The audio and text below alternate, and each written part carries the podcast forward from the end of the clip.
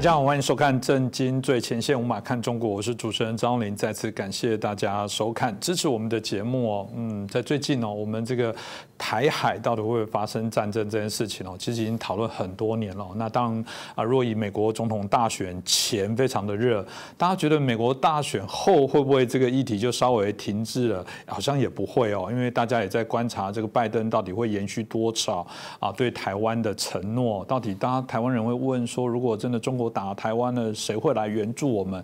都有各式各样的方法。到底台湾该如何来面对中共？我觉得这议题哦，还是值得我们好好来关注哦。那我们今天很开心邀请到的是我们台大啊政治系的荣誉教授，也是我们透视中国的高级研究员，我们的明居正老师。明老师你好，呃，主持人好，各位观众朋友们大家好。是老师，我想这个说法有很多啦，不管是我们刚刚提到的选前是从美国总统来讲说，哦，川普这个支持台湾的倒了，到时候拜登一定不会帮台湾来出兵，那美国人干嘛让他的这个子弟兵来丧失性命啊？又有的说法是说，这个啊，中共会趁疫情之乱哦，这个已经解决了香港，下一个可能剑指台湾。也有人说，都民进党啦，如果民党未来稳定执政哦，要朝向台独，台湾人人心向背，又开始不想要啊，这个投向中共的这些怀抱的时候，哇，这个就势必中国必须要出手。老师，你怎么看待这些说法？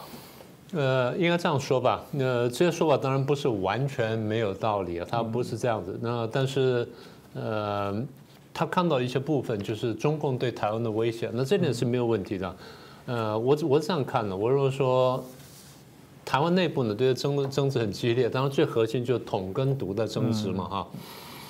我常常说呢，统独呢，常常常常觉得说彼此势同水火啊，不共戴天。不，我是把它拉高一层看。我觉得统跟独有共同地方，就是他们都关心台湾，他们是觉得只是觉得说怎么样子对台湾最好而已。嗯，那独是说跟大陆分开这个比较好，然后离得远一点比较好。彻底的独就是完全分开是最好。那这是彻底独。统是觉得说，那台湾因为比较弱比较小，然后大陆现在慢慢看起来经济变好了，然后可能将来会民主化，所以统会比较好。所以当然统跟独呢。我再说一次，嗯，看起来是针锋相对，但是其实想说怎么样子对台湾最好啊？这点我觉得大家是对台湾好是有共识，但怎么样对台湾好呢？这是有争议的。是，我对刚才那些看法，刚刚讲我说我不说完全不对，但我跟他们有一些不同的地方。我不同地方在几个哈，第一个就是对于中共的这个国力呢，跟他的实际政治经济的这个情况的掌握呢，不太一样。那我觉得我跟一一些朋友呢，我们看大陆情况呢，过去几年证明了，我们看的好像比较精确一点点。然后我从哪边可以看出来呢？从我们多次的预测，嗯，大概这至少这八到十年来呢，我们对大陆这预测呢，呃，对的多，然后错的比较少。坦白说，还真是这样的。啊，这第一个，所以对大陆内部情况。第二呢，就是。我们对于中共的统战跟宣传呢，跟对台新战呢，跟对国际新战呢，我们比较有免疫力。那我们的免疫力在于说，一方面我们有一些朋友呢从大陆出来，那二方面就是我个人是长期研究大陆的。三方面就是我一直觉得共产党，不管是中国共产党还是世界各国共产党，乃至追溯到马克思当年的所提倡的共产主义呢，他们对人性的尊严跟人类的道德的抹杀跟迫害呢，那真的是难以形容。所以在从这根源上呢，我是不能接受共产主义的。从这地方呢，我觉得看得比较清楚。那第三个差异在于说，对于美国跟中国的这个实力差距的看法。嗯，因为中共宣传很厉害，他常常强调说，我现在赶上来了，我现在变成这个呃，要要挑战美国，我现在这个我造军舰跟下饺子一样，一天一条，一天一条，或一年一条，什么等等，多得不得了。然后美国落后了，然后我的什么飞船啊，什么都很进步，什么等等。呃，所以大家或于中共宣传的时候呢，就有一个错误印象，觉得说美国停滞、落后，甚至衰败了。那现在中国正在崛起，然后又有民族主义去包装的话呢，大家觉得说这这些民族主义、中国民族主义认同特别强人呢，就特别高兴。所以对于实际上的美中的军事跟科技差距呢，认识不清楚。嗯，我记得那是在一八年吧。啊，当时川普上来不久嘛，一年左右。一七年底呢，当时我们就说，哎，这个呃，如果川普真的要扭转双方的贸易逆差的话呢，他恐怕最后得打贸易战。所以我们在二零一八年的一月二号就讲出来了。讲完之后，大家都说你们胡说八道，怎么会打贸易战什么的？我们说应该会吧。这个看起来，呃，如果要平衡贸易逆差的话，看来没有更好办法，就和六月份呢打了贸易战了。嗯。那么也就是说，哦，我还把这话讲完。贸易战就刚刚说要打的时候。大陆朋友宣传说，你要有本事就要打，我们一定会打赢，对不对？大家就是，大家就这样讲了。他们很多也宣传说，你看中国一定会打赢的，美国是一卵即时。我们说不会呀，你如果把双方很多经济指标什么都详细看完之后，跟双方关联的经济数据跟外贸数据看完之后，中国大陆对美国依赖太重了，它应该是打不动的，它应该会怎么很惨的什么的。大家不相信，那现在打开是不是这样子？是这样子啊，所以。中共变成说我的晶片啦、我的粮食啊什么等等都要依赖美国，那你这贸易怎怎么可能打下去？所以我们说一定会签这个贸易条约的。但是贸易协定签了之后，我们说它不一定会执行，因为中共向来是这口是心非，它一定不会执行的。它能赖就赖，能混就混。那现在不也就是这样的吗？那最后一点，我觉得就是其实台湾方面呢，就是因为被中共渗透太厉害，被中共统战跟分化太厉害。所以中共对台湾内部很多的宣传呢，很多人听下去了。尤其是我知道很多这个原来这中国民族主义认同强的人，我再说一次啊，不是不可以有民族主义认同，问题是我经常要提醒你，认同的究竟是真正的中国民族主义呢，还是你只是认同于中共的宣传？这点你一定要分清楚。你要分清，你要不分清楚啊，你就上当了。尤其是外省朋友和外省第二代朋友，你想想看，你为什么当初输掉跑到台湾来，或者父兄我们的父兄辈为什么打输掉跑到台湾来，就是因为惑于中共的宣传。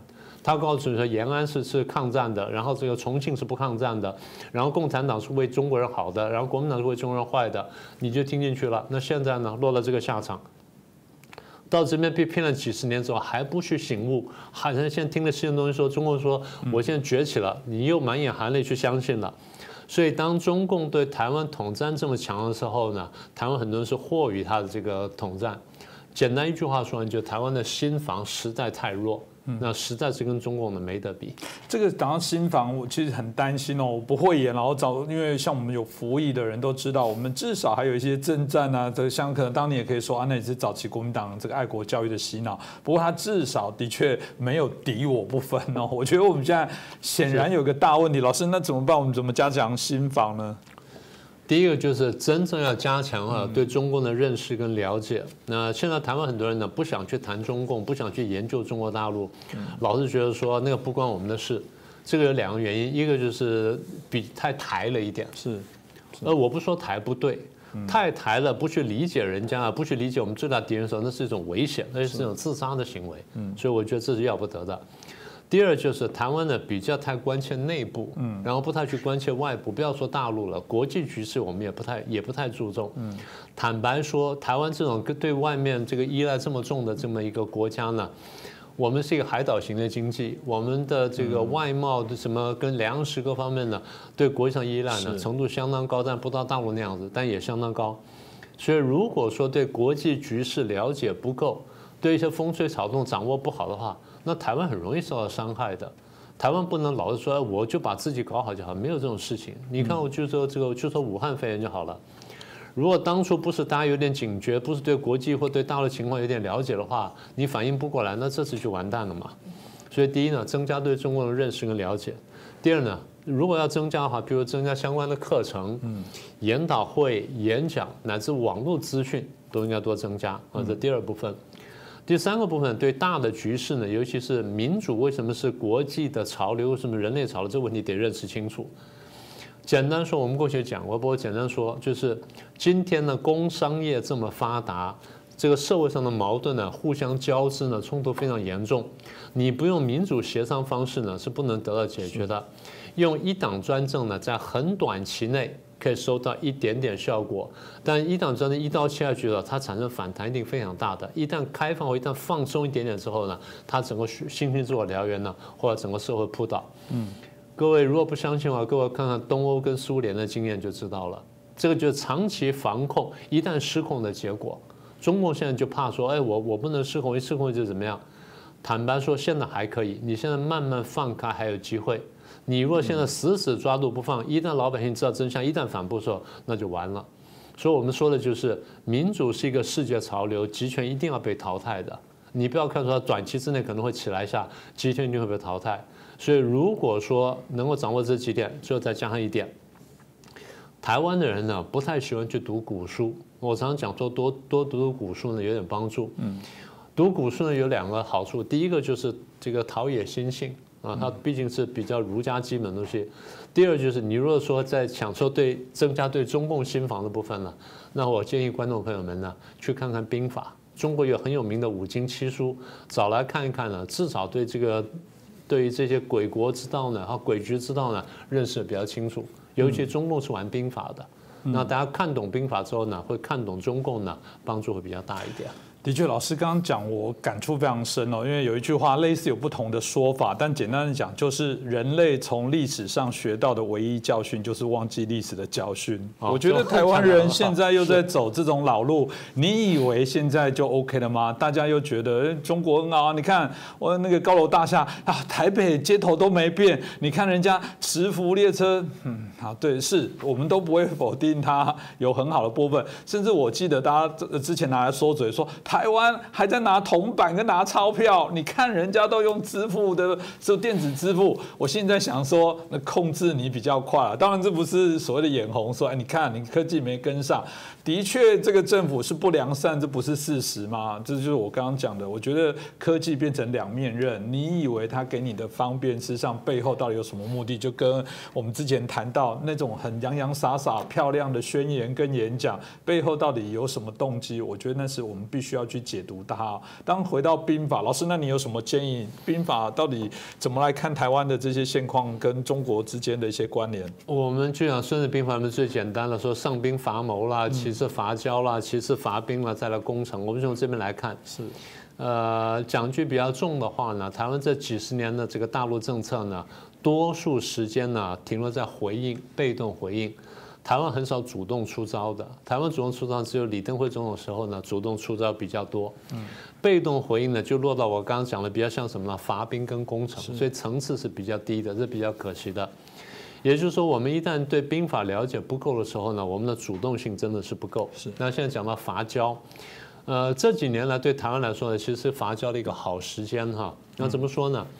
那在过去几年呢，美国是川川普总统当政，川普当政呢，第一年开始呢，呃，头半年呢还不明显，那后半年慢慢就开始提。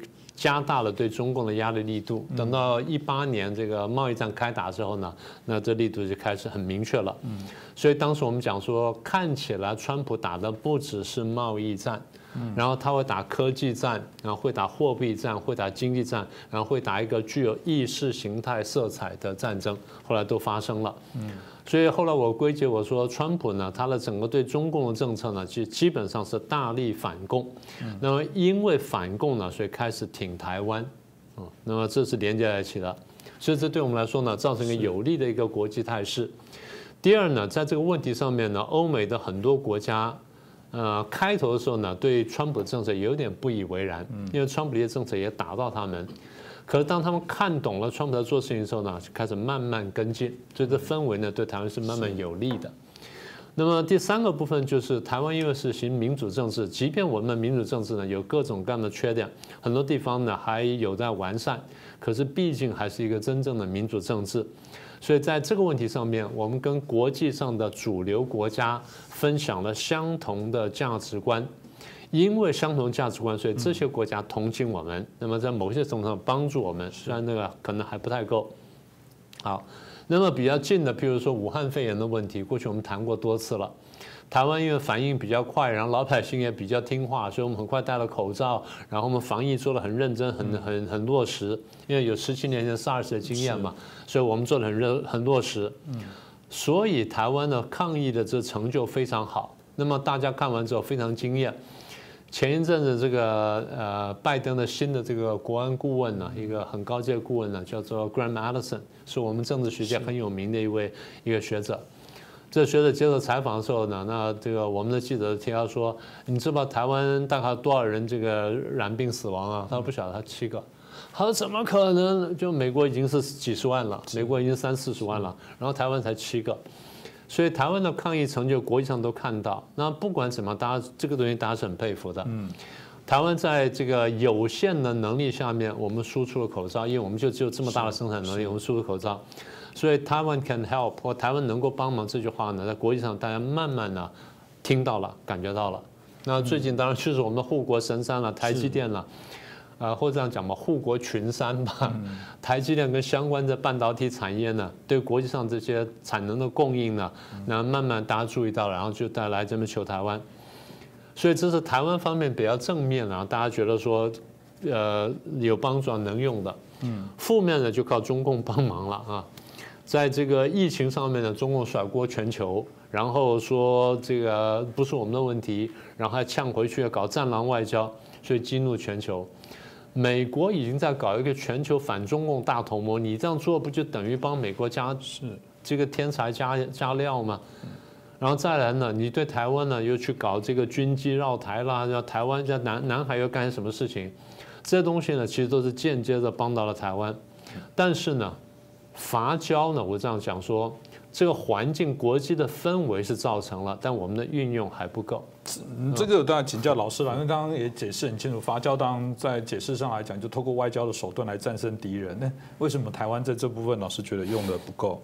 我觉得核心问题其实台湾内部人心不齐。嗯，我记得不是我们过去讲过新房的问题吗？是，呃，新房比较弱了，这是第一个。第二是人心不齐。嗯，有人最近还是讲说。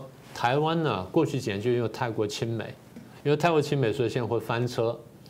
啊，就讲说，如果台湾不要太过亲美的话，两岸关系会好很多。真是这样的吗？真是这样的吗？我再问清楚一点：如果台湾不亲美的话，你们觉得中共军机就不会来台湾吗？第二，如果台湾不亲美的话，中共就不会渗透台湾吗？不会渗透台湾的政治界？不会渗透台湾的商界，不会渗透台湾的新闻界，不会渗透台湾公庙吗？嗯，好。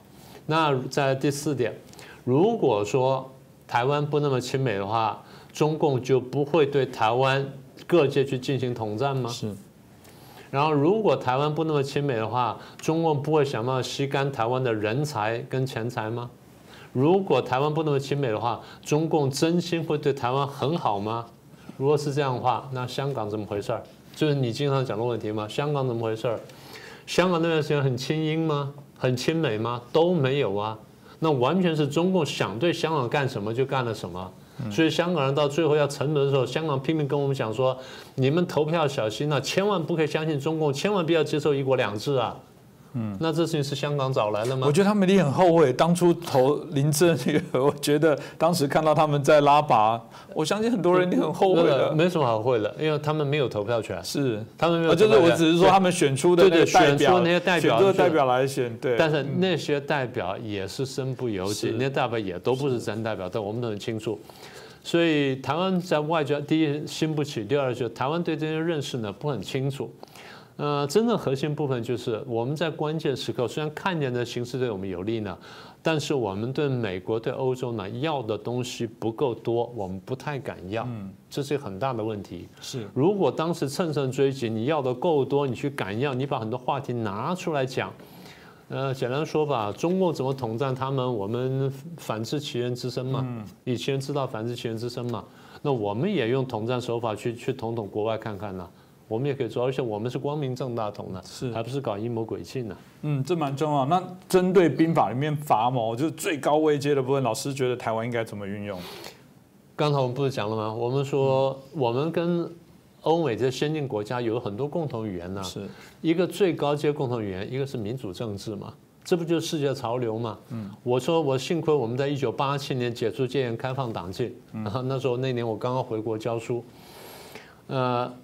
后来两年之后呢，一九八九六四民运爆发，然后苏联东欧就一个垮掉。事后我看回去，我真的吓出一身冷汗。我当时说，如果不是一九八七年解除戒严开放党禁的话，一九八九年的苏东坡呢，第一个冲垮呢，可能是台湾的国民党政权，是，非常可能是这样的。嗯，就我们开放在先，我们反而没有事。好，那么所以现在我们如果走到了这一步，台湾也经过多次政党轮替，即便我们对台湾的民主政治有各种各样的批评，嗯，呃，大家如果不相信的话，每天晚上八点钟到到十点钟，你打开电视看那些各种各样的那些这个谈话性节目，大部分都是对台湾民主政治的反省跟批评。是我们完全承认，我们不说台湾这民主政治完美无缺，我们不这意思。我们说不管怎么样，台湾毕竟是一个民主政治，而且台湾是非常罕见的，在第二次大战之后，然后是第三世界国家身份一步步挣扎走上民主政治的，这个是非常罕见的。所以欧美各国看在眼里，但因为要跟中共打交道，所以对台湾的支持力度不够。那这也怪我们自己，我们的宣传力度不够。嗯，所以如果说我们的宣传力度够的话，我们内容够充实的话，那么这点呢，跟欧美有很大的共同语言啊，这第一个部分。第二，这个部分讲通之后呢，第二就要讲说防堵极权主义、防堵共产主义，这个是有共同语言的。是。因为欧美各国对共产主义呢，他们是戒慎恐惧。美国从四七年、四八年开始搞这个围堵政策，就是围堵共产主义的扩张。二战的时候，当然打的是纳粹，没想到纳粹打完之后呢，迎来的共产主义呢，比纳粹还要可怕，因为它更加阴柔、更加阴险，然后更加黑暗。所以在这地方呢，我们跟欧美有很多共同语言，那我们也没有好好运用。然后第三个部分呢，对大陆做宣传。是。我们现在常常把大陆就丢开一边，我们就不对大陆做宣传了。如果按照中共对台湾的做法呢，我们就应该切割大陆的政府跟老百姓，然后党跟老百姓之间这个差距。这就是这个川普政府最后做的那个事情，把中国、中共政权、中国共产党跟中国人民区隔开来。啊，我再说一次，中国、中共政权。中国共产党跟中国人民切割清楚之后呢，讲话就准确，然后切割点呢就非常锋利，就会造成对方内部的矛盾。如果我们真正相信我们的价值观是好的，是对的，是对全人类长期来说是好的话，我们就应该宣扬我们的价值观，我们就应该防堵这种倒退的极权主义跟一党专政价值观。而这个问题，我们跟欧美是有共同语言的，然后跟大陆呢也有共同语言。你觉得中国老百姓都喜欢被一党专政统治吗？嗯，都喜欢说疫情来的时候我就被木条甚至被铁链钉在家里面，焊死在家里面不能出去吗？还是说我也能够得到个出去奔走呼号救我家人的机会呢？是不是这样？人同此心，心同此理嘛。所以我们说，对大陆讲这东西也是有用的啊。那最后就讲到宣传问题，宣传第一要有理论。台湾多年来呢，对于这个理论是不重视的，对我们自己的成就的理论不够重视，然后我们也没也没有发展出一套完整的台湾怎么民主化的理论。我们常拿常常拿民主化进行党争，啊，这都不是重点。我不是说不可以有党争，我是说在党争之上，我们应该有一个完整的民主化理念或民主化的理论，帮助我们对抗中共，帮助我们跟欧美对话。啊，第一要理论。第二，有了理论之后呢，力度要够。是，我们中共是天天讲、年年讲、月月讲、日日讲。嗯，那我们的力度要够。我们虽然不需要这么啰嗦，但关键时刻要讲到讲到位。第三呢，你要有精确的做法。嗯，中共是满天撒网，然后乱枪打鸟这样打法，我们不需要这样做。我们的能力是有限的。嗯，所以我们要打得非常精准，打什么地方，打什么人，怎么打法。第四就是管道。中共是买管道，我们是没有这种能力，但是我们可以挑合适地方呢，找接受我们这套价值观的人呢，我们共同去讲。简单说就是大家对价值还是很重视的，价值包含了我们怎么怎么立心呢，怎么立命，怎么在这个在天地间定位自己。所以，如果说我们这些都做到了，都做到位的话，情况会好很多了。我老师讲完，我内心一直有很多的是想法，就是的确啊，这个又跟刚刚所扣连的新房有关哦。是，我很喜欢一句叫做“近朱者赤，近墨者黑”。哦，哎，讲这句话很有趣哦。大部分的习惯讲这句话是告诉你不要交坏朋友。但回过头来说，为什么你不是那个影响别人的人，而是你担心被影响？那这这你应该有，你应该我们讲这话每次都讲反话。那他们为什么不是正面的？所以我觉得中国内部还是有许多在追求自由民主的人，不能放弃他们。我觉得我们要持续给他们养分，要支持他们。我不，这不是什么动乱，不是什么，这本来就如此，要让他多元去走。我觉得这是非常重要的事啊。那最后老师。呃，我我觉得，当你今天讲了许多的这些策略，要告诉我们，其实要建构台湾，应该要有更有自信的建构好。我们觉得更多的一些知识架构，来作为一个真的自由民主的灯塔。那最终总结，老师有没有什么再要分享的？嗯，两句话吧。第一句话是知己知彼嘛，我们常常这样讲，但是讲归讲，我们没有做。呃，如果总结我刚刚讲话，第一就是我们不知道敌人的弱点在哪里，我们常把敌人看得过大了。第二，我们因为被敌人这渗透太久之后，我们不晓得我们有强项，我们不晓得我们的强项在哪里。如果不知己不知彼的话，你怎么去克敌制胜呢？这是第一点。第二点就是台湾人呢，必须要有攻守兼具的心。台湾人现在比较弱势，比较被动，所以我刚刚讲的心防不够嘛。那除了心防呢，就是防的部分呢，那是守的部分。那攻的部分什么呢？要加强进取心。简单说就是，大家想清楚啊。台湾即便真正独立了，真正永久离开中国大陆了，但中国大陆一天不民主，一天专制，你觉得台湾的民主政治是安全的吗？嗯，所以台湾必须攻守兼具。简单说就是不把大陆搞到民主化，台湾是不会安全的。这个现在现在全球慢慢都有共识了，而我们台湾人自己这方面在想的不清楚的话，那真的是这个你愧对祖先。所以第一呢。知己知彼。第二呢，攻守兼具，我们要加强进取心。是，这蛮重要的。其实我借用明老师讲的话，今天这个斗胆一下哦。老师一直提醒我们国内的政党，国民党跟民进党，你们叫做对手的关系，不是叫做敌人的关系。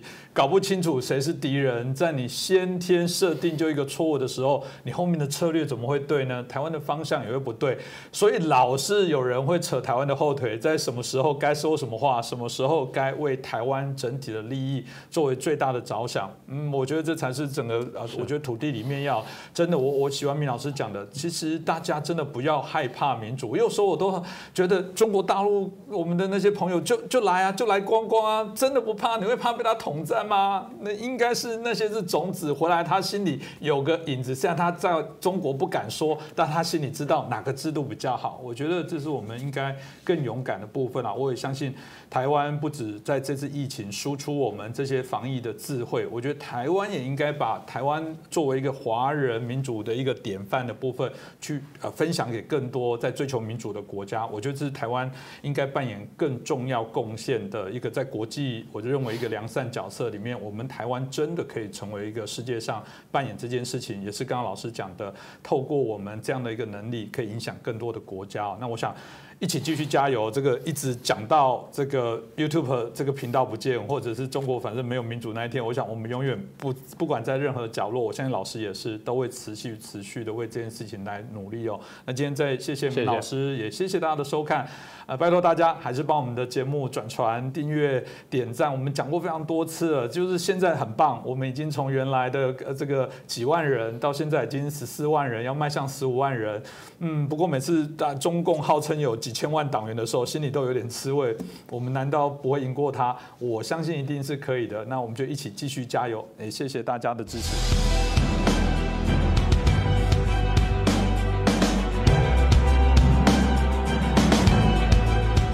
大家好，欢迎收看《震惊最前线》，无马看中国，我是主持人张永林。再次感谢大家收看我们的节目哦。那我们希望大家啊，这个继续帮我们转传，然后帮我们订阅，帮我们点赞，然后让更多的好朋友可以了解一下啊，知道有这么好的一个节目啊，在关心我们中国，在关心我们台湾，在关心全球的一些震惊时事的一些议题哦。啊，当然回到我们许多的网友的一些留言哦，当有这个批评，有指教，有些说嗯，你怎么？很严肃，但也有很多网友很感谢帮我回复说啊，谈这种问题怎么轻轻松呢？当那个表情有时候是很凝重啊。当然这个部分有许多大家的建议，真的都有看到。我们啊，我们制作单位我自己啊，都会虚心的来做一些检讨。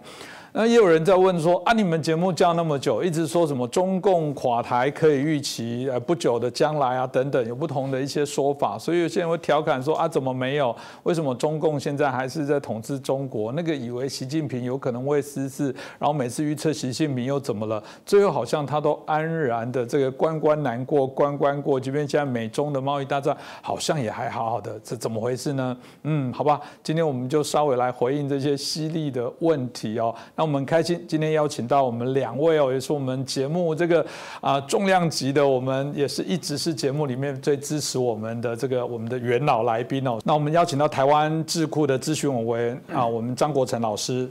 主持人好，立文老师好，大家好。那我们是国策研究协会的咨询委员，我们董立文老师。主持人大家好，是一开始我想我就请教国成老师，对啊，你们每次都喊啊中国暴政必亡，然后怎么还是拖这么久？这个政权显然还在，好像没有大家觉得落幕的那一天。到底是我们这个随便喊喊喊爽的，还是说，共产党真的他找到他自己的这个所谓的永续之道？事实上他也有自己反思、不断的改革，所以他会越来越好。老师你怎么看待这种挑战跟回应呢？诶，我想啊，这是一个大家都关切的问题哈，就是说呢，这个中共会不会垮台？我想很多节目、很多这个关心这个问题的人都很讨论。那中共自己当然好，也每天都在研究，好，每天都在反思他自己会不会垮台啊？好，所以他也在努力。好，但是他双方努力的这个方向是不一样的哈。那好，这个首先呢，我们说哈，如果什么叫做垮台，这个定义我们先要把它搞清楚。哈，如果说是像苏联那样子哈。好，整个这个国家的建制消失，好，党解散，好，这个失去政权当然不消说哈。那我们不得不说呢，他目前呢可能还要有一段相当的时机，或者是说呢，至少这样子的迹象还没有出现。但是呢，啊，这个是不是会有这样子的发展哦？其实，啊，就站在他自己的立场来讲哦，他自己也不认为是完全乐观的。所以他自己呢，数十年来他也一直不断的强调说要好防变，好防腐。好，这个好防止这些内部这个发生问题的可能，他自己其实对这个问题哈也是非常警觉的。那好，这个从这样的角度来看呢，我们就会看到说，目前它存在的基础啊，就是中国共产党统治中国的这个基础，第一个在于经济。好，它现在好，无论如何，不管它经济数字再怎么灌水，它是世界上一个主要的经济体，这应该是没有人怀疑的。那这个人民的这个生经济生活水准，当然绝大多数哈，来自于人民好这个自己的努力，好不是说党从天下这个好是发钱给你的，啊来自于自己的努力。但是不管怎么样哈，他现在用经济好这个作为这个主要的这个宣传的这个宗旨，好。提醒所有的人说，现在无论如何过得是比以前好，好这个大家要感谢党，好这个信的人呢，其实也还是蛮多的。那第三个当然是他的武力。啊，现在这个不是啊这种过去啊这个拿菜刀就可以造反的时代，好这个好各式各样的这种先进的武器，好这个拿来跟美国打仗，这不一定有胜算。可是呢，好用来威吓、好镇压这个国内的人民，这个还是游刃有余的。而且呢，好他现在的武器除了军事以外，还包括各式各样的各种手段，好这个 AI 人工智慧啦，好这个网上支付啦、监视器啦、身份认证啦，好这个所谓的这个。这个信用体系啊，等等，好，这些东西是人类能够想得出来的东西哈，好，几乎只要是对巩固政权、监视人民有帮助的，好，中国几乎全部可以加以运用。那啊，这个最后一点，我个人认为哈，中华文化本身哈，好，让这个中国人呢，对于这个政治，特别是领袖的容忍度啊，非常高的。好，就是说对这种不良的政治的这种好忍耐力哈耐受度哈，其实是非常高的。就好像铝呢，好你说这个六百度它可能就变形了，好到钢呢可能要几千度它才会变形。好，那这个中国人呢，对于这种政治，其实我们可以看到。这个在过去哦，你说像台湾的民主化，好，这个在这种争夺、这争取这个民权的过程，跟韩国相比，哦，就其实蛮大差异。他们那种好前仆后继，还有光州事件等等，哈，就是等不来这个和平演变，等不来民主改革，好，这个就要积极的出来抗争。好，我想这个当然没有什么对错，而是说，好，这个中国呢，共产党其实它创立以来，哈，不能不说，哈，它非常善于反思。而且他非常重视情报的收集，而且他知道他是一个统治中国的政党，所以顺应了中国的各种形式，好，他不断的在进行调整。好，这一点再加上它的这个，好有一个特殊的概念叫做“利出一孔”。什么叫“利出一孔”呢？这个简单的讲，在现代社会就是说呢，我把百分之八十的利益放到百分之二十的人身上，那这百分之二十的人呢，好，当然就会成为最牢固的支持者，因为他比其他八十百分之八十的人优越很多嘛。那剩下那百分之八十的人哈，就会想我怎么样能够好顺从这个统治者，好，这个福音这个统治者的游戏规则，让他能够开这个门，让我也能成为那百分之二十的人。这种区别对待啊，其实哈啊不能不说哈，这个对啊中共的这种统治哈有非常大的这个巩固的作用。所以在这样的情况之下，我们可以看到哈，除非呀哈他头脑发热，好像譬如说像这个希特勒或日本军阀一样，好对外发动侵略战争，好如果。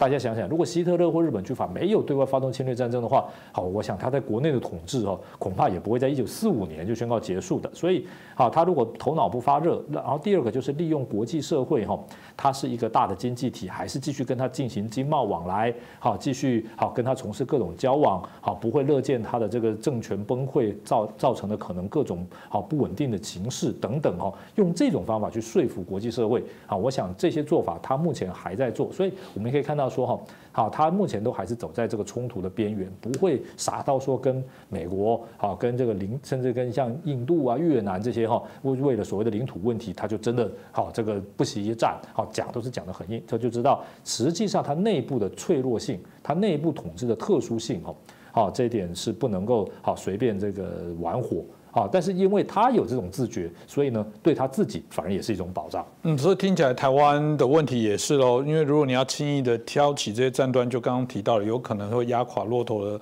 的最后一根稻草，有可能是如此。是，嗯，就是说现在来讲啊，中国是绝对是党指挥枪，那习近平呢，现在党政军大权一把抓，所以对他来讲哈，到了一个党政军大权一把抓的领袖哈。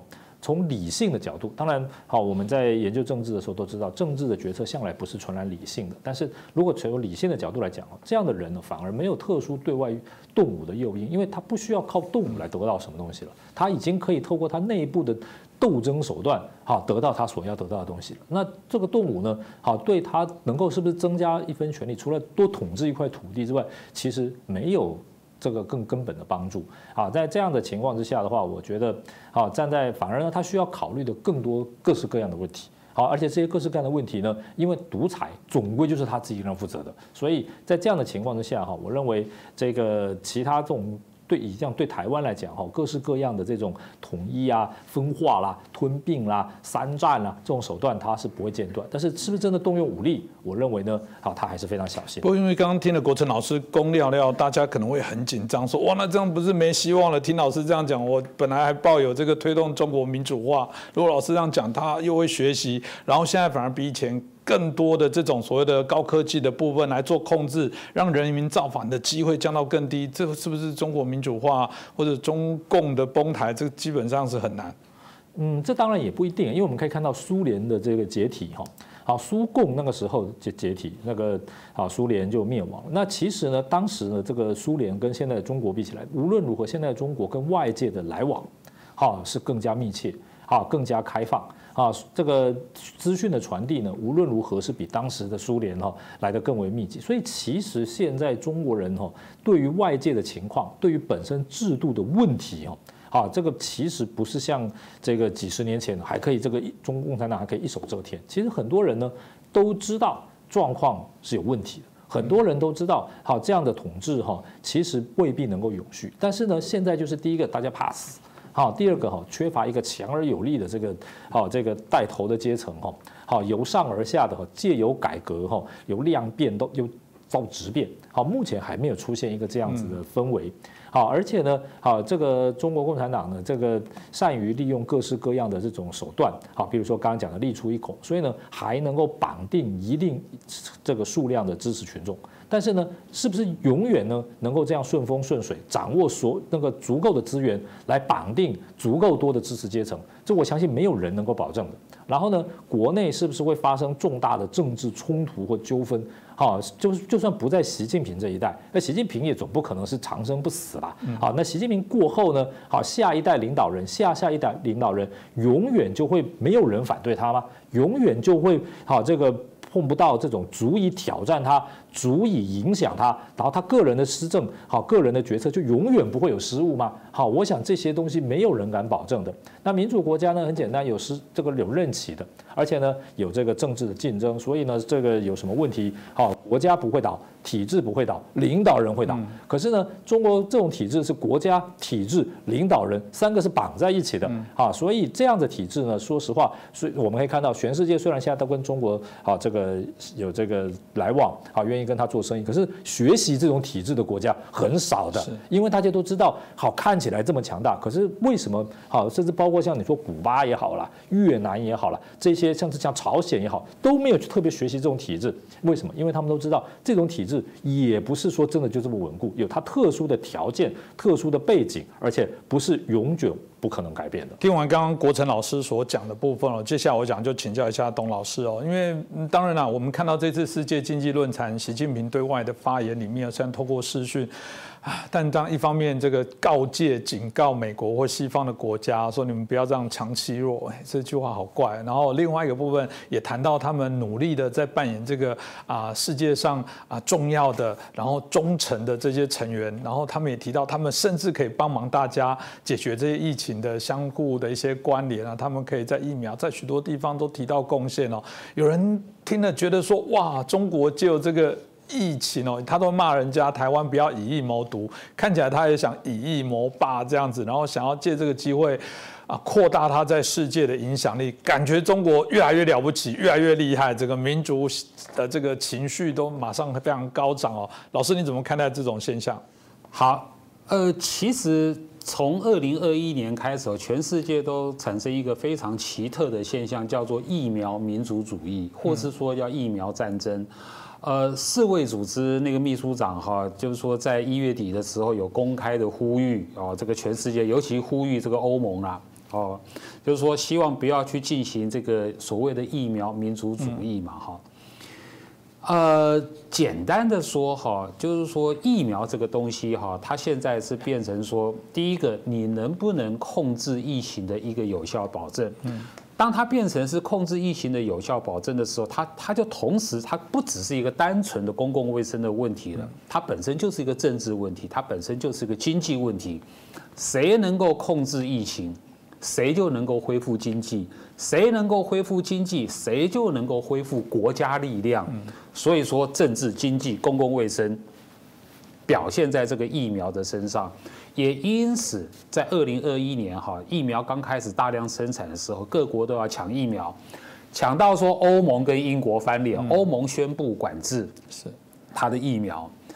美国呢，拜登政府呢，他宣布啊，也为了他们美国人自己的健康安全啊，所以说他一月底的时候，他宣布要加购两亿支疫疫苗，一亿支像这个莫德纳，好，另外一亿支啊，像美国的辉瑞。这什么意思？在一月底的时候，欧盟做这个动作，然后美国做这个动作，这就表示说，全世界跟欧洲、跟美国订购疫苗的国家，你的疫苗计划全部都要产生大变化了哈。那为什么会这样子呢？哈，欧盟我觉得讲得非常好。欧盟说了，公开说，他为什么要宣布管制疫苗？因为他说，为了欧盟人民的生命跟财产安全。好，他们负有责任，除此之外别无他法。这个话讲得非常好，就说为了他们自己人民的健康安全，他们只能这么做。好，全世界每个国家都这么做，只有一个国家例外，叫做这个这个应该叫中国共产党 所领导的中国。你可以看到，从一月份开始啊，就中国变成好像一个国际主义，在疫苗这个问题上，啊。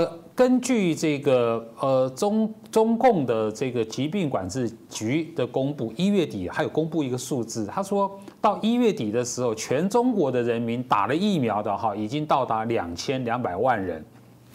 我们知道中国有十四亿人口，所以你你打疫苗打了两千两百万，换句话说，你打疫苗的比例不足百分之二。嗯。然后呢，中国也是哈少数的几个国家，尤其是大国，恐怕是唯一一个大国没有公布他为自己国民接种的那个时间表。你什么时候要帮自己的国民接种多少疫苗？中国是唯一没有公布的。大国美国有公布啊，这个欧洲每个国家有公布拿到疫苗，第一阶段该怎么打，第二阶段该怎么打，希望在年终以前打完嘛。每个国家公布，只有只有中国没有公布自己对自己的这个人民的那个疫苗的那个计划。根据统计，呃，到一月底为止，啊，这个中共呢已经向十二个至少十二个以上的国家哈，具体的输出疫苗，而且这个订购的疫苗，外国跟跟这个中国订购的疫苗，包括亚洲、非洲、拉丁美洲啊，哈，达到五亿支，五亿支疫苗。那我们都知道，就是说一个疫苗哈，你要产生我们所谓群群体免疫的那个效果的话，你至少要百分之六十五到百分之七十五的比例，人口比例，你打了疫苗才有那个群体免疫的实际效果会产生。换句话说，中国你要帮你的九亿人民打疫苗。你才会产生这个群体免疫。可是这一方面，中国都没有公布。他倒是要，我知道今年要拿出五亿支到全世界各地去。所以这时候就要好奇了，就是说，那你中国人民自己的疫苗到底够不够？你们有没有中共？你有没有帮自己国民哈这个这个接种疫苗的计划跟时间表？所以这这就是一个明显的差别。呃，我从不相信。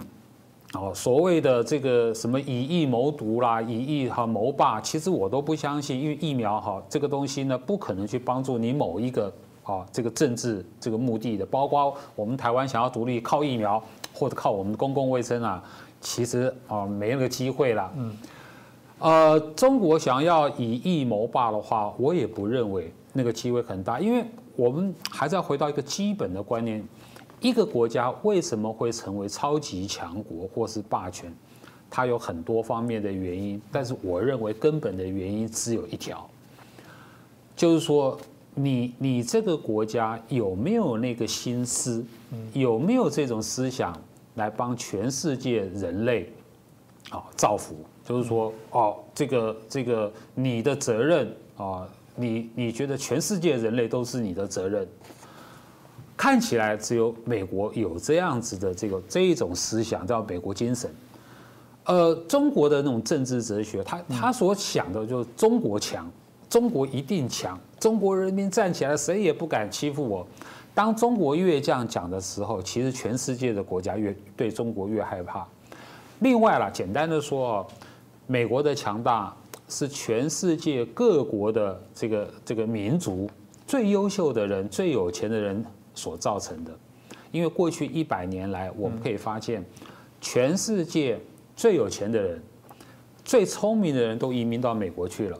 啊，这个最有钱人我就不必讲了，最聪明人我指的是诺贝尔奖的得主。哈，以这个当做一个指标嘛。哈，你可以看到，这个美国呢，在自然科学类的诺贝尔奖哦的得奖，还是第一名，超过半数以上是美国人得的。但是你仔细去看，是不是美国人？其实不是，是全世界好多国家的移民到美国去，包括我们哈，这个这个等于是说啊，我们台湾也有嘛，这个这个中国也有嘛，这是什么意思？为什么美国会得到全世界最有钱、最聪明的人？大家都去都到美国了，因为他的民主制度，嗯，因为他的制度的吸引人。这才是真正造就，就是说美国超级强国的原因。你后面说它的什么经济力量有多强大啦，它的军事力量有多强大啦，那个都是后面的果，那不是因就对。你得要看到这个因，你看到了这一点，你就会很明确的知道，当中国有哪一天能够吸引全世界最聪明的人、最有钱人都移民作为你中国的一部分，作为中国人。这时候就是中国强大的开始，嗯啊，我觉得这才是重要的啊，最重要、最根本的因素。你其他的凭军事力量、凭“一带一路”的给钱，哈，凭凭现在疫苗的外交，我们都知道疫苗外交这种拉拢，其实呢，这个我不能说哈，它是一点效用都没有，它是有些作用，但不足以让你变成一个超强、超级强国。嗯，这蛮重要。我觉得还是回到那句“以德服人”啊，我觉得这个部分才是真本事啊。你只是因为你长两百公分，这个一百公斤，然后拍人家肩膀说：“哎，来做个朋友。”你这有什么好骄傲的？我还记得以前有一那个呃，美国有一任总统卸任之后，有人问他说：“哎，总统，你卸任之后有什么不一样？”他说：“哎，打高尔夫球的人赢我的人变多了，他就知道以前大家就是陪你阿谀奉承，这不就是包含我们最简单的生活当边的朋友，哪些是酒肉朋友，哪些是真的在患难之交，呃，这才准。这政权也是，你大家真的喜欢你中国共产党，是真的发自内心喜欢，还是不得不，还是因为有利可图？我觉得值得来做一些关注啦。接下来我们就请教两位老师哦，大家还是会反思这个为什么这个中共的这些政权。哦，当我们看到了，有时候他还是可以这么啊吸引，就是我们刚讲，有些人深信不疑，当然有人是恐惧论啊，担心这个万一这个中共不在了，呃，中国会不会乱啊？毕竟十多亿人要管，哎，不好管哎。所以，我们是不是首先请问一下我们国成老师，你怎么看待呢？这当然了哈，这个我们先讲说，这个很多人退出中共党团组织了哈，但是我们也注意到哈。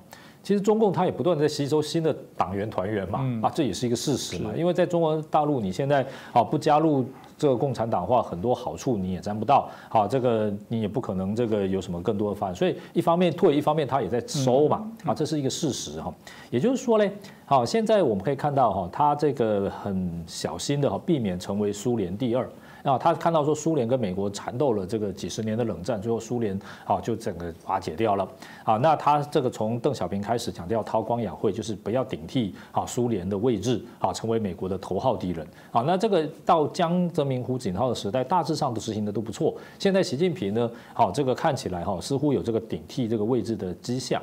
不过呢，好中国至少还抓住一条底线，就是他跟周边国家，好基本上来讲关系算是好。至少维持一个绝对斗而不破的一个格局了哈。那这个跟世界各国的这个贸易啊，也是好相当的庞大，成为世界工厂。不管它的产产品品质怎么样，好，但是呢，总的来看呢，它跟苏联当时啊，在经济上基本上是好这个。这个相对比较闭关自守，好，没有这么多国家跟苏联有这么紧密的经贸关系，哈，好，这一点中国共产党哈，它是充分的这个吸取了这个苏联的这个教训哦，这当然我们啊这个觉得是很头痛啊，但是好，这是一个事实。那现在看起来了，就是啊这个未来啊，这个美国方面呢，对于这个中国哈，认知到它是一个战略的竞争者，而且是一个非常可怕的敌手哦，利用这个敌手的态度来面对它哈，我想这应该已经是一个潮流了。不管是谁当总统，好谁掌握国会的多数哈，我想这个美国的这个领导阶层们啊，这个精精英们啊，已经意识到这个现象，而且这个现象基本上持续对抗，而不是像过去啊这样的姑息、这样的绥靖啊，他们也意识。到在各个行各业对他们都是有利的，比如说他们的工商业，啊，现在就意识到说，你如果继续让中国山寨，好，继续让中国违反智慧财产权，这个最后危害到的是他们自己的现实利益，啊，所以像这样的情况哈，我认为啊，也就是这个中国呢，它是极力避免顶替苏联的位置。不要成为这个冷战这个的矛头啊，因为他知道说美国联合自由国家一起来对付他啊，像苏联那样的话，他最后还是要垮台的。但是这个中国呢，他这个就知道不要顶替苏联的位置。可是呢，照他现在这种各式各样的作为哈，会不会自然而然的把他推到了那个？苏联当年那个位置上，好成为世界各国好这个针锋相对的对象哈。我认为这有的时候哈，也不是以他只自己主观意志能够转移，就就就想不想不这样就能不这样子的。所以啊，我认为呢，其他的国家呢，啊，特别是我们台湾呢，还是要这个好努力的这个自立自强，好强化我们的民主，强化我们的防卫，好强化我们的经济，好各个方面。我想这个不管中国到底垮不垮，好垮了之后会怎么样啊？我想这个好就。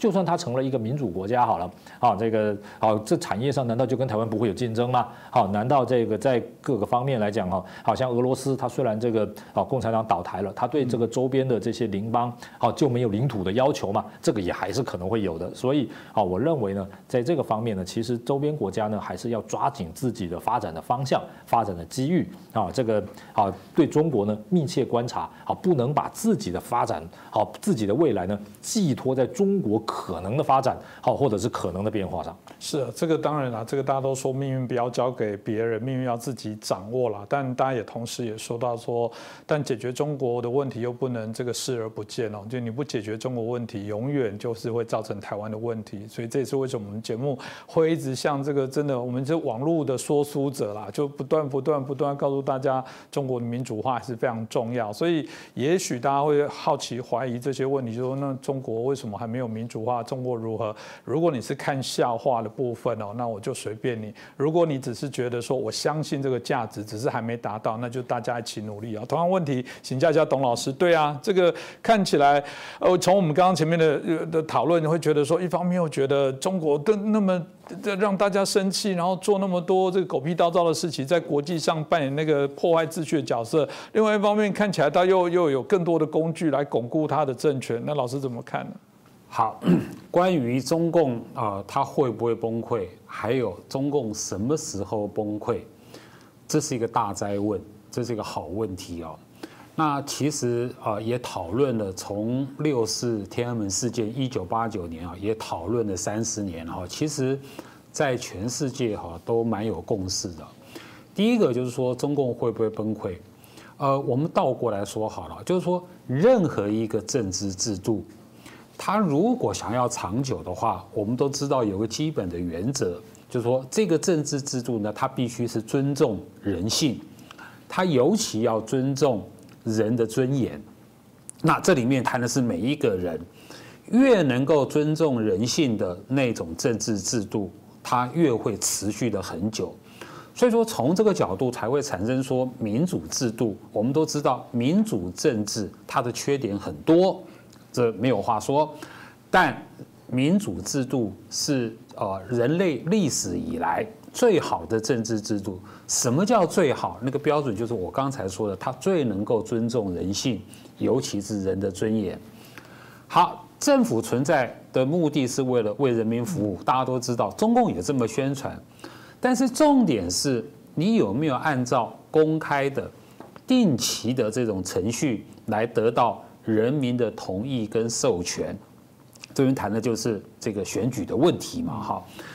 那当然，呃，中共也会宣传说他的这个什么全国人大了哈，他的好从地方人大了哈，也是那个公开的哈，这个这个程序好定期的程序。但是我们都知道，那所有的选举都是被中共安排的，甚至连参选人有没有参选资格，这个中共都可以决定的。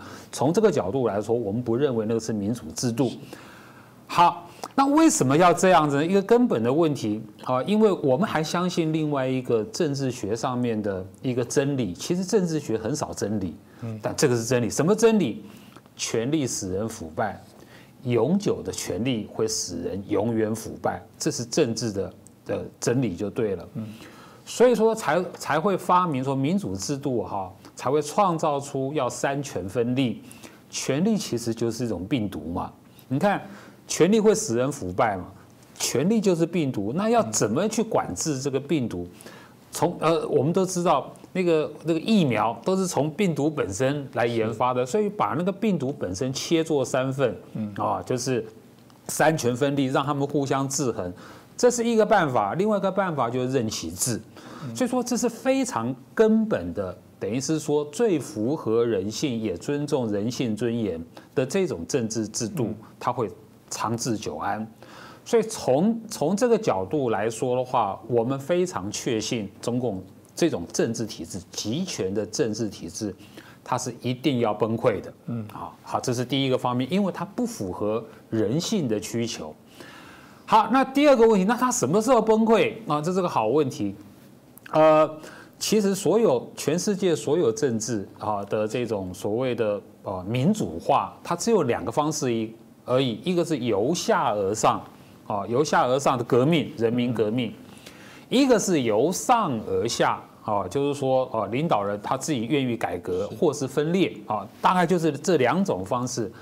但今天对中共来说的话，没有人说得准，他什么时候会开始民主化？嗯，这没有人说得准，因为道理很简单，你越觉得不可能，就像那那些呃网络上很多人讲哈，你我们讲的好，中共啊一一定会崩溃，然后人家到现在活得好好的，就是说这种历史的这种发生的这种这种机遇期，我们我们哦不得而知。但从人类历史，尤其是过去三百年来世界政治历史来看的话，革命的话，其实都是都是突发而来的。嗯，你像好最早的这个这个一七八九年的法国大革命，一九一七年的俄国大革命，那个都在人民都还没有还没有想好，还没有准备好，甚至他那个政权自己也不知道。嗯，当然最著名的，刚才国成兄有讲了，就是一九八九年的苏联崩溃。呃，那个全世界没有任何一个专家预测得到的，所以说我们都知道，说一个专制政权它崩溃的时候，其实往往都在大家想不到的时候。好，那呃，刚刚说了哈，就是说，呃，为什么他会一定崩溃呢？哈，因因为我刚刚说，除了尊他不尊重人，我们从这里开始讲起哦。呃，其实我中共的朋友曾经问过我。说你为什么反共？我说，因为我看到你们中国共产党，你们对待那个异议分子的方式，让我觉得很心寒。只要是不同意你、不赞成你，你就是残酷的打压人家、折磨人家。所以呢，我决定反共，而且呢，我希望我反共的理由非常简单。我不希望我的小孩子是受中国共产党的统治，我不希望我的小孩子会遭遇到这些事情，所以我反共。那从这个角度来说的话呢，哈，就是说，其实某种程度哦，中国共产党啊，它也是我认为是一个非常脆弱跟可怜的政党。为什么脆弱跟可怜？道理非常简单。因为没有人没有这个人权跟自由，不是中国大陆老百姓没有人权自由，是中国共产党每一个人都没有人权跟自由，是是从这里，从习近平从总总书记开始，你只要被斗争啊倒地，你就完了，你也没有人权跟自由。所以以前一个最著名的案例就是刘少奇嘛，国家主席，红卫兵文化大革命的时候，红卫兵去踹他们家的家门。结果呢？刘少奇手手中抱着中华人民共和国的宪法，告诉红卫兵说：“我是国家主席。”没有用，一脚被踹翻在地，被折磨到死。这个下场是每一个中国共产党员都可能发生的。从你习近平开始，我们都知道啊，这个习近平上台之后，我们不是说哈有这个新的四人帮。那都都被倒倒嘛？那个新的四人帮都曾经在中国共产党里面显赫一时，一方之霸，对不对？被斗倒了，什么都没有，连起码的人性尊严都没有。每一个中国共产党员都一样，所以他第一个可怜的地方，他第二个可怜的地方啊，我也知道说中国大陆很多朋友说哈，现在暂时忍受一下啊，集权，当国家强盛了。啊，之后呢，哈就可以带来民主，这种幻想也幻想了三十年。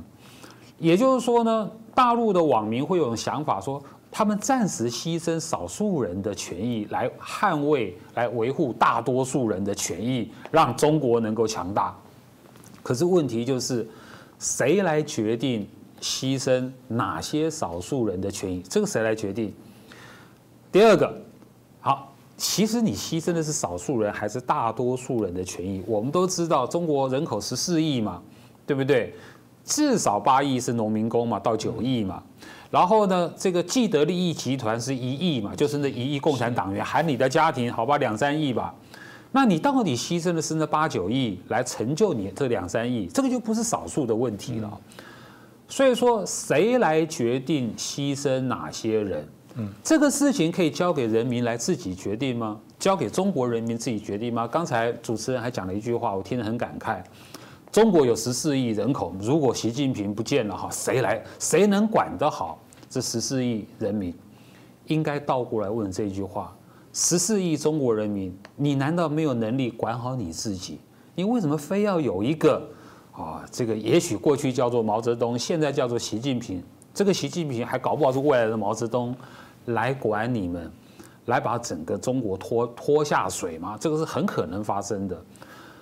所以说，从这个角度来说，哈，谈这个中国，尤其是中国共产党专制政权的崩溃，至少从我个人来说，我有非常坚定的信念，而且对民主、对自由的坚持，到最后就是你对一个价值观的坚持的问题。也是一个人性的问题。我相信中国人民、中国的老百姓，他也是有人性的，他也是有人性尊严的。当他哪一天他觉悟到他自己的人性尊严的时候，他就能够决定他自己的事情，不是任何人来帮你决定。是，这蛮重要。其实有时候聊一聊，就难免会说这个华人或者是中国人是不是还是有很重的奴性哦？就是给你权利的，你都会害怕。我们必须持平的说，台湾有时候都会有这种问题哦。台湾我们在宪法里面说每个人有参政的自由，但台湾的选举有保证金，有人就质疑说保证金二十万台币太高了，要不要下修？有人就说下修，那万一大家都出来选怎么办？嗯啊，宪法说大家都可以出来选啊，你当然可以借由联署，用其他的方法。合理的啊去做设定这个门槛，不是不能有门槛，而是这门槛要合理，是要大家努力做得到，或者你自己的本事做得到。啊，我们也谈到了，在任何民主国家里面，它阶级是可以翻转的。但中国的阶级可以翻转吗？那是不是有些许多的一些部分是先天上的？因为你是中国共产党员或不是，就产生了这些不一样的一些影响。我想这值得我们好好来思考啊。所以呃，显然我们的节目不是命理算命的节目，掐指一算说三年后的几个月哪一天就会如何？不是，我们在做政的政策的分析。我想老师们是谈过往的人。类的历史，在政治发展历史，我们认为这种暴政、这种极端不人道的这样的一个政权，显然是不会持久在走了。当然，如果从自然科学哦，我自己很喜欢自然生态环境，会说有时候地球日哦，在救地球，我们都说不用救地球了，因为地球大不了就是大灭绝再重来。实际上要救的是人类啦，简单讲就是如此。所以对大家来讲也是一样，我们对一个自由政权的这种追求，我们希望去完成这些普世的价值。其实不要说。你们过得多好？从某种程度来说，如果你们连骂习近平的机会都没有，你们到底是生在怎样一个国家？那今天再次谢谢两位老师啊，这个接受我们节目的这个访问哦。那也谢谢大家的收看，一样还是拜托大家帮我们的节目多多的去做宣广，希望有更多人来收看我们的节目，希望我们继续努力来推动中国的民主化。再次感谢大家。